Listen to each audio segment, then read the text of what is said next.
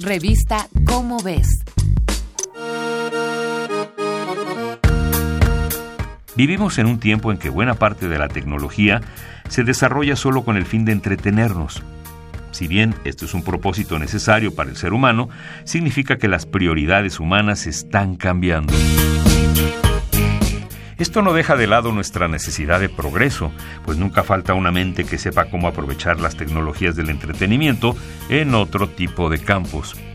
Es el caso de lo que está pasando con la realidad virtual y la realidad aumentada.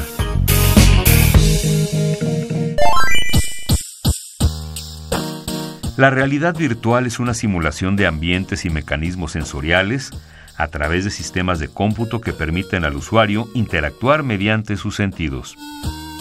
A través de monitores, proyectores de gran formato o visores, podemos ver un lugar ficticio justo como si estuviéramos en él. Incluso se puede oler y sentir, pues nuestro cerebro crea lo que nuestros sentidos reciben. Por otro lado, la realidad aumentada es una herramienta que mezcla elementos virtuales en un entorno real mediante un dispositivo con el cual podamos visualizar ambos. Esta interacción genera imágenes en tiempo real donde la simulación electrónica parece formar parte del entorno a través de la pantalla de un dispositivo, como lo hace la aplicación de Pokémon Go.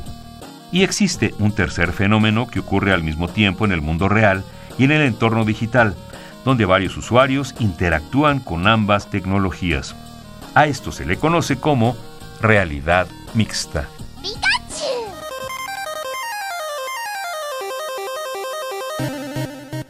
Este tipo de tecnología ya se están aprovechando para aplicaciones médicas e industriales, como el desarrollado por el equipo del investigador Gabriel Sepúlveda Cervantes, director de proyectos del Centro de Innovación y Desarrollo Tecnológico en Cómputo del Instituto Politécnico Nacional. Han creado un sistema de telerehabilitación para pacientes que han sufrido lesiones en las extremidades superiores, pero que no pueden acudir a las sesiones con el especialista.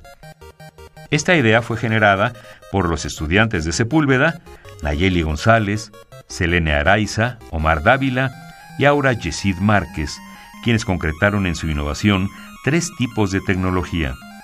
La primera da una señal de retroalimentación física para que el usuario sienta los objetos de los medios virtuales. La segunda es un controlador de movimiento que le permite al usuario visualizar sus manos.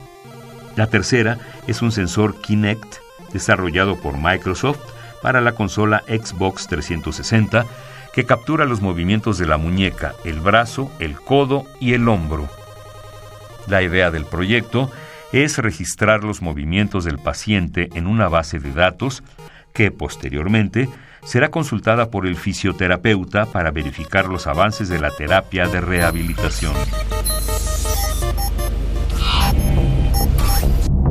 Dentro de la UNAM, la realidad virtual y la realidad aumentada se aprovechan en distintas disciplinas. En psicología, por ejemplo, se aprovechan para diseñar ambientes virtuales para apoyar el tratamiento de pacientes. En medicina y odontología se recrean modelos anatómicos que posteriormente se utilizan para simular intervenciones quirúrgicas con precisión. Hace tan solo 20 años, las computadoras no formaban parte de la educación convencional en dos décadas se han convertido en utensilios indispensables para la demanda educativa actual. ¿Ocurrirá lo mismo con la realidad virtual y la realidad aumentada? Esta es una coproducción de Radio UNAM y la Dirección General de Divulgación de la Ciencia de la UNAM, basada en el artículo Entre la ilusión y la realidad virtual, escrito por Guillermo Cárdenas Guzmán. Si deseas saber más sobre realidad virtual y realidad aumentada, consulta la revista Cómo ves, la publicación mensual de divulgación científica de la UNAM. Revista Cómo ves